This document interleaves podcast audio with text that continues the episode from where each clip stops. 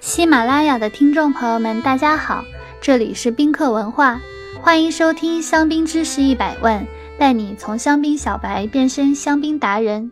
今天我们来讲一讲普通消费者如何选香槟。市面上那么多香槟，看得眼花缭乱。对于一个普通消费者来说，酒标上体现的信息过于专业，实在想买香槟，从何处下手呢？我们从以下几个实用场景来分析一下：送礼、约会、家用。如果您需要送一份礼物给领导或是朋友，挑一款带有礼盒包装的年份香槟，一般不会出错。当然，年份香槟的价格也相对较高。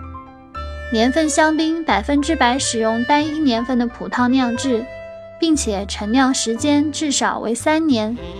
许多追求品质和陈年香气的酒庄会延长陈酿的时间至五年、十年或是更久。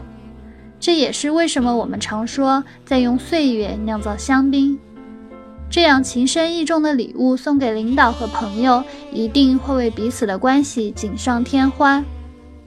如果您是聚会，我想白中白、黑中白香槟一定会给您增加不少人气。如果是和女孩约会，桃红香槟则更为应景。Blanc de Blanc 白中白香槟是香槟中最细腻的类型，朋友聚会搭配生蚝、生鱼片刺身、鱼子酱非常合适。尤其是纯净中透露出的矿物质风味，可以很好的提升海鲜和鱼类的鲜美味。如果聚餐以肉类为主，那么则可以选择黑中白。黑中白采用百分之百红葡萄酿造，有红色水果的香气。相较于白中白的纯粹轻盈，黑中白的酒体更为集中有力。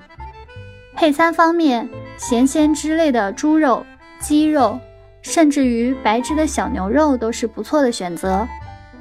和女孩约会，桃红香槟最为合适，可以增添浪漫的氛围。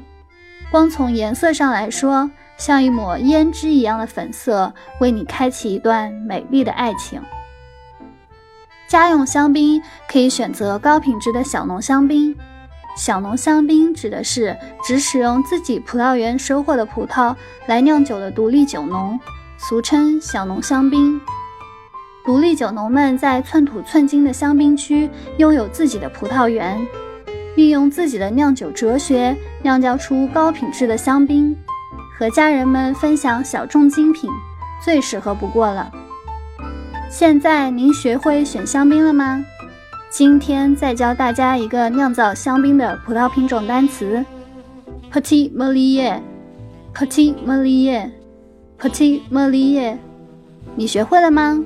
如果听友们有关于香槟知识的小问题，欢迎在评论区互动，也可以关注宾客文化公众号，发现更多香槟的资讯。